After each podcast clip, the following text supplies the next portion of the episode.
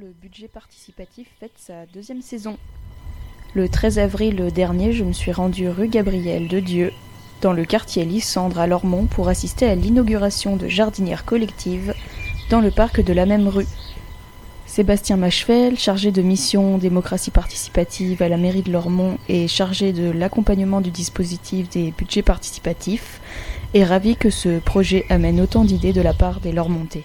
Le dispositif en fait c'est une promesse de campagne en 2020 des élus qui voulaient euh, élargir un peu les, dispositifs de démocratie locale. Euh, donc c'est en place depuis l'an dernier, la première édition c'est 2021. Le projet qu'on va inaugurer aujourd'hui c'est un des 11 projets retenus l'an dernier. Euh, voilà, il y en a eu il y en a 5-6 qui sont déjà réalisés. Là on continue la vague d'inauguration jusqu'à cet été. C'est quelque part le plus petit projet mais qui a vocation à créer du lien social et à ce que les gens se retrouvent. Laurie, elle, habite depuis presque dix ans rue Gabriel de Dieu. Elle est à l'origine de ce projet de jardinière collective.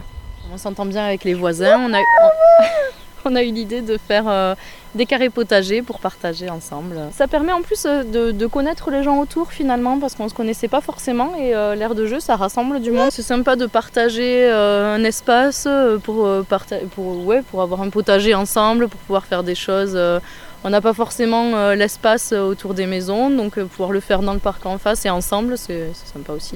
Lors de la première édition, ce ne sont pas moins de 11 projets qui ont été retenus dans le cadre du budget participatif. Et bonne nouvelle, tout le monde peut participer à ce projet. Ce dispositif est ouvert uniquement aux leur montait, 6 ans et plus. On voulait que les enfants au niveau des écoles, s'ils ont des projets, des besoins de proximité, ils puissent aussi prétendre. Dans ce cas-là, si c'est un enfant qui veut, il bah, faut que les parents donnent une autorisation parentale. Euh, donc c'est possible dès 6 ans. Marie-Josée Salabert, élue à la mairie de Lormont en délégation du quartier, du Bourdoyen, de Lysandre et de la politique de la ville, confirme avec néanmoins une petite subtilité concernant les associations qui voudraient elles aussi participer. Tout le monde peut y participer.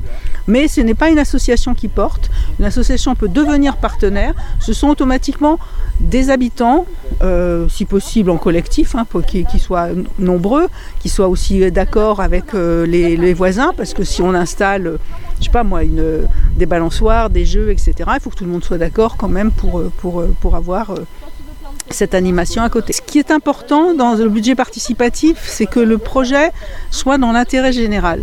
Alors l'intérêt général euh, d'un petit morceau du quartier, l'intérêt général pour toute la ville, euh, l'intérêt général pour euh, plusieurs quartiers, mais en tout cas c'est l'intérêt général.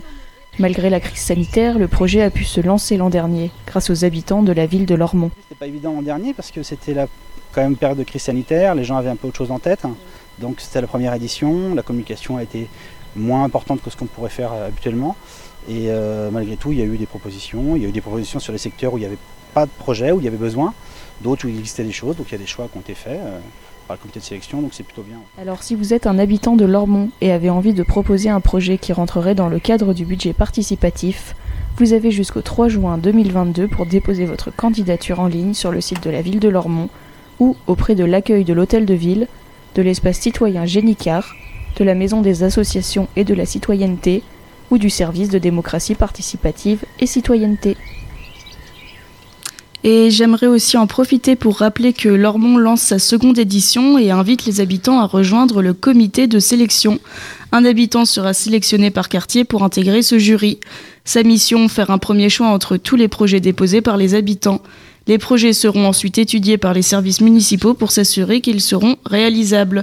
Si vous êtes intéressé, vous pouvez directement contacter le service démocratie participative et quotidienneté à l'adresse mail suivante budget participatif tout attaché